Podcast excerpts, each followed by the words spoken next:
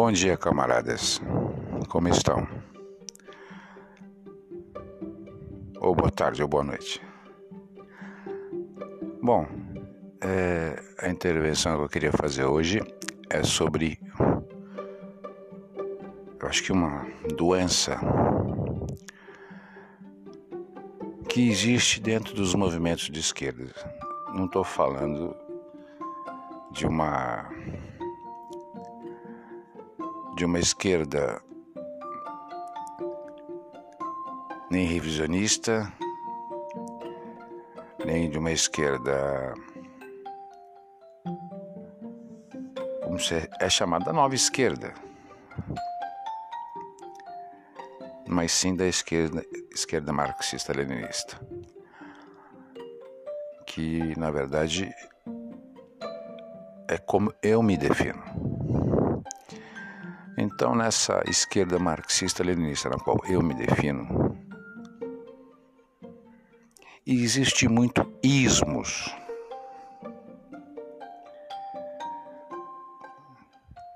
Stalinismo, trotskismo, maoísmo e tem outros ismos por aí. Bom, se pegando que a base de todos nós são, é baseado em Marx, Engels e Lenin, eu acho que o resto fica um pouco briga de egos. E isso tem me incomodado muito e às vezes separado muito a esquerda revolucionária. Nós temos que parar e pensar nessa adoração de ídolos, porque senão nós vamos abrir uma igreja. Eu não estou dizendo para se esquecer de ídolos, de ícones, nada disso. Eu só dizendo para o seguinte: dentro de uma revolução, ou construir uma revolução brasileira, ou uma revolução na qual a gente tenha uma conexão, a gente vê que pode dar certo. Me desculpe, mas essas definições são muito débeis. Essas brigas de se um stalinista passa na rua, o, o trotskista vai para outro lado da rua, o, o maoísta. Olha, eu até estava vendo um debate hoje de um stalinista com um maoísta. Gente, como um se incomodava com o outro. Era perguntas e respostas até sérias dos dois lados, os dois lados perguntando coisas sérias e até que tinha sentido, mas você via o incômodo de um com o outro. Camaradas, isso não pode existir. Isso não pode existir. Ou num diálogo de duas pessoas que conhecem o marxismo, o leninismo, né? sendo trotskista, maoísta, e fica com esse incômodo. Isso é ridículo. Esse ismos, que eu acho que eu falei já muitas vezes, já até repeti em outras, essas questões a gente tem que colocar no plano dela, que é um plano que todos eles estão mortos. Nós temos uma, uma pauta e questões parecidíssimas, o que nos define. Né? Muitas vezes nossas, nossos pensamentos mudam. Eu não deixei de ser pensar como eu pensava, não. Mas eu parei e comecei a escutar até minha própria consciência e fazer uma autocrítica. Porque a gente nos divide. Quanto a burguesia e o imperialismo não adora isso, que nós continue, continuemos cada vez mais separados por rótulos e muitas vezes rótulos que parecem igrejas, hein? Que parecem igrejas. São rótulos que nos definem. Será que é isso que nos define? O revolucionário nos define? E que tipo de revolucionário? Eu vejo tanta coisa que nos separam, inventados pelo próprio imperialismo, pela própria burguesia porque veja bem, imagine se nós nos juntarmos numa pauta comum. Cada um tendo seu pensamento, tendo o direito de ter esse pensamento. Isso é evoluir intelectualmente.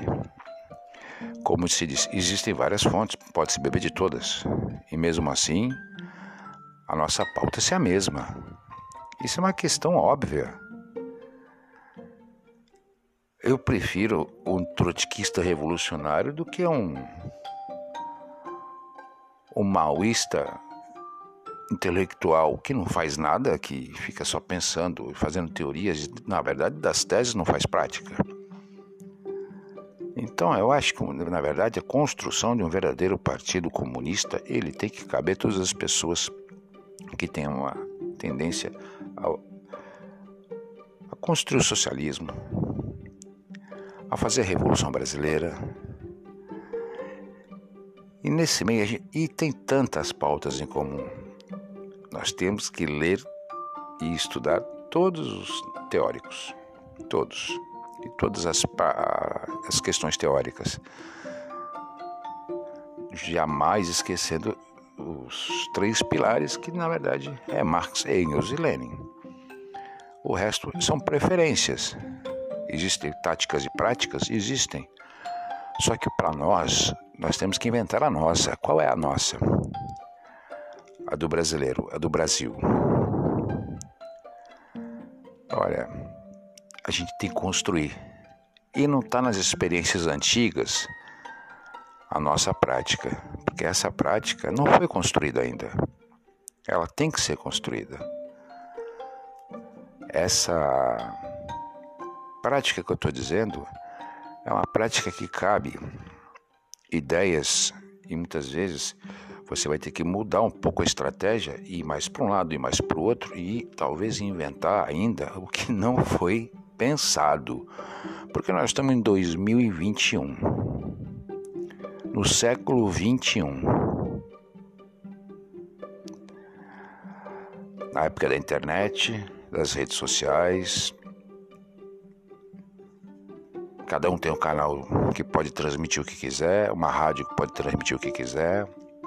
Você pode falar com o mundo inteiro, pode transmitir para o mundo inteiro. Você tem um telefone que, na verdade, um satélite sabe exatamente onde você está, porque tem GPS. E aí, como é que fica? Camaradas, nós temos que ver o seguinte: a gente tem que botar o pé no chão. Existe uma época, talvez seja uma época de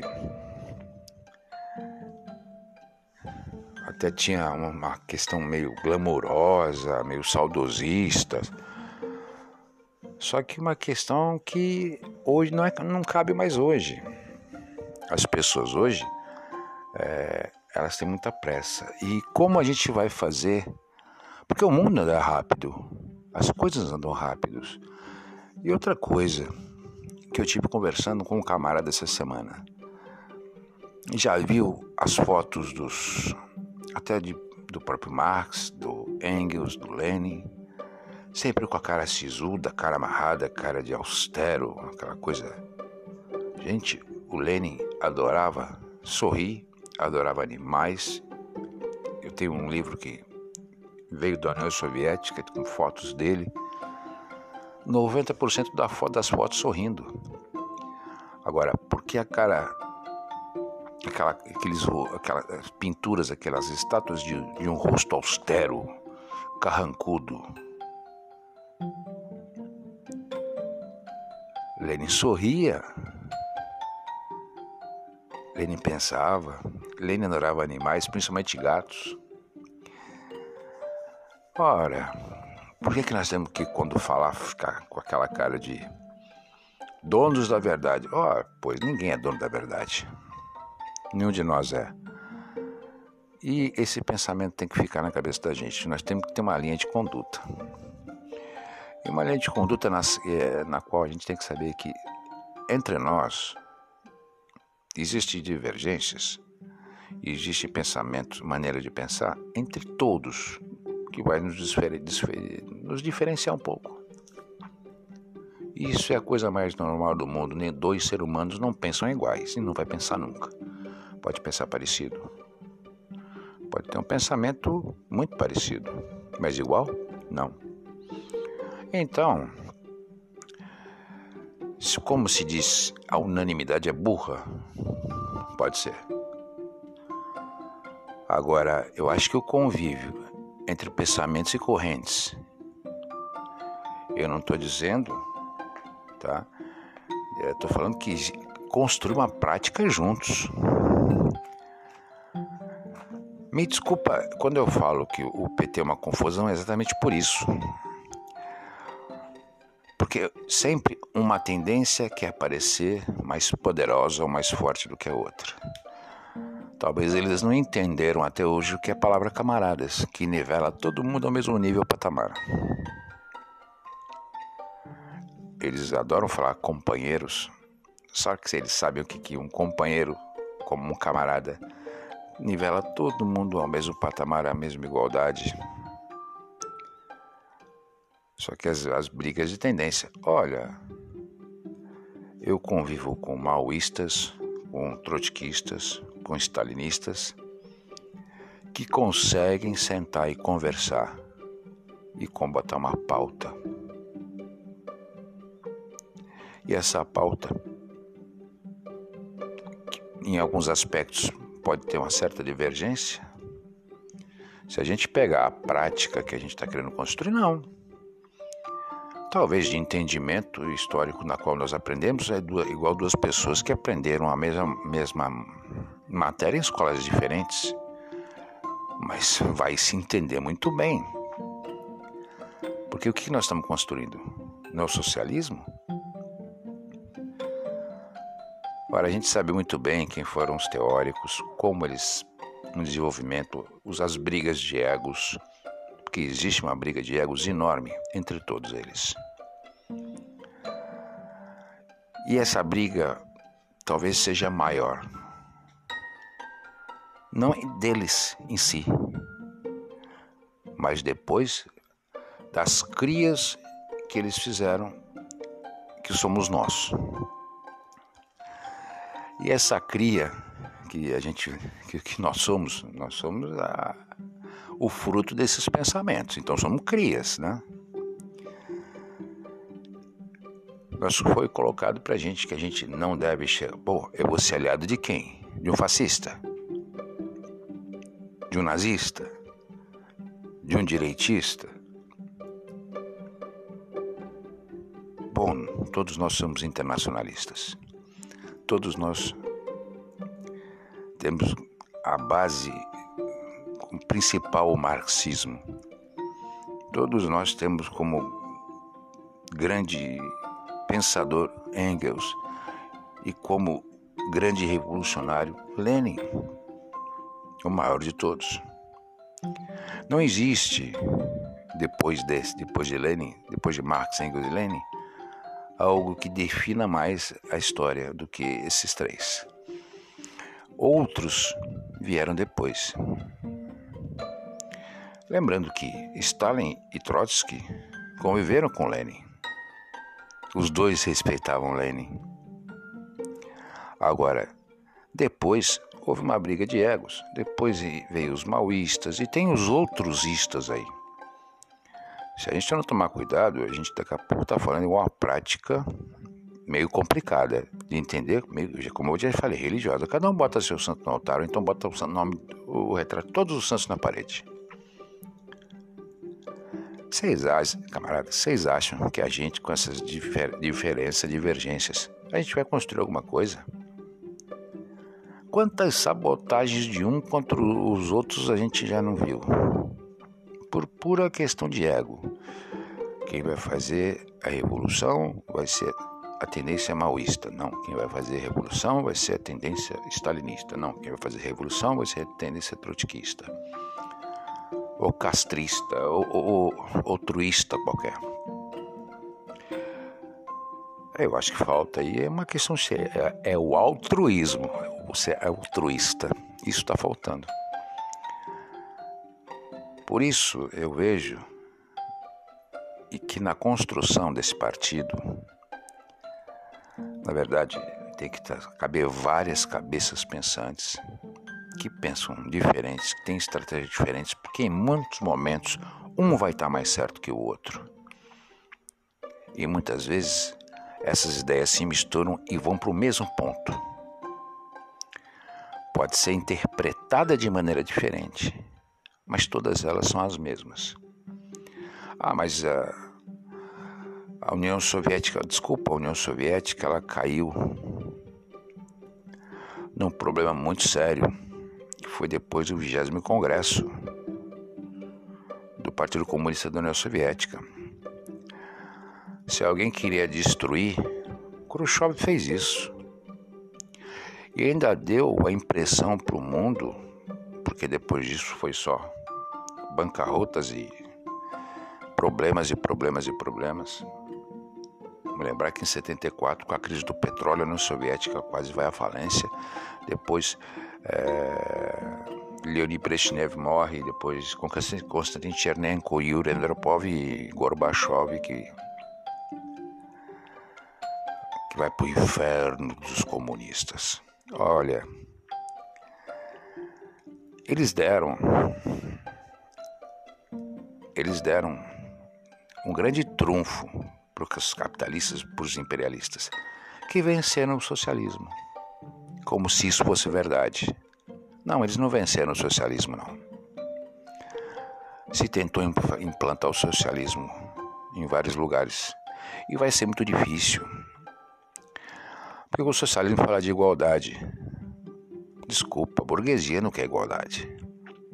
O capitalista não quer igualdade. Muito menos o imperialista.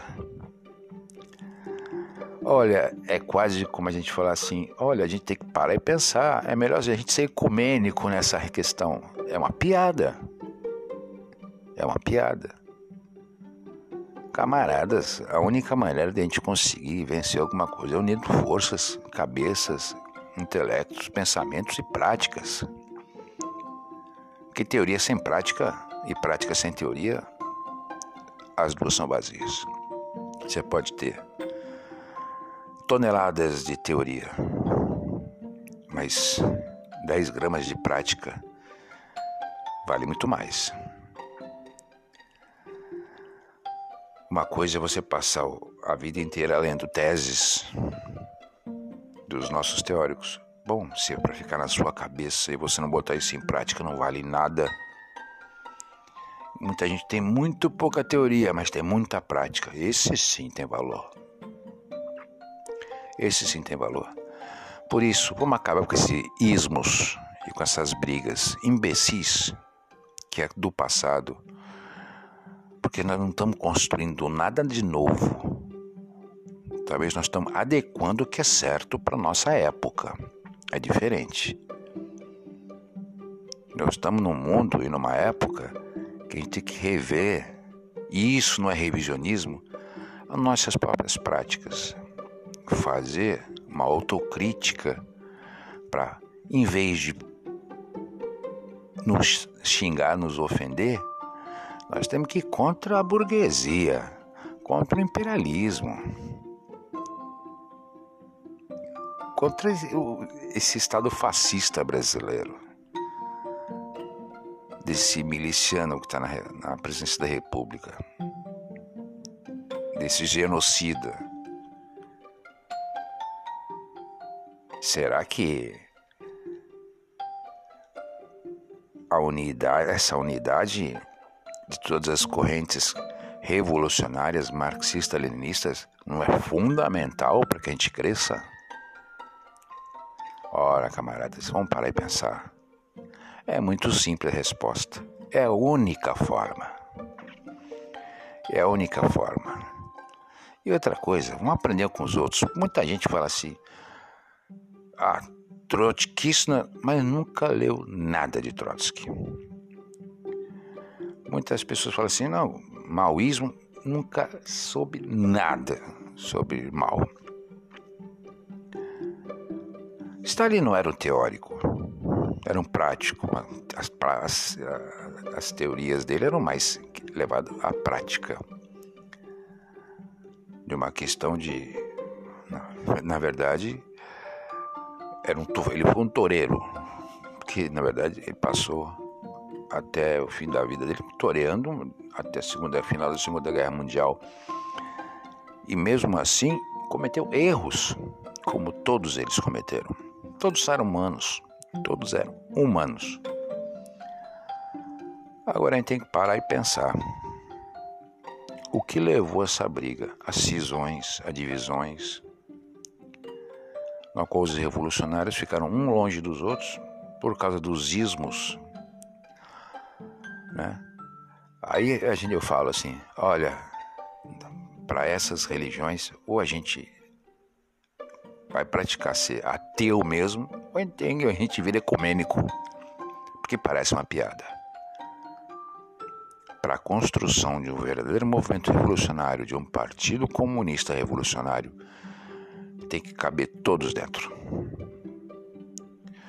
Porque vai ser necessário todas as cabeças pensantes, todos os revolucionários, todas as práticas, várias estratégias, várias cabeças pensantes.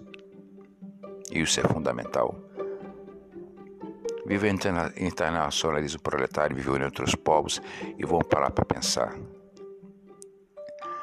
Essa ideia que estão fazendo de tentar nos pulverizar em pequenos grupelhos,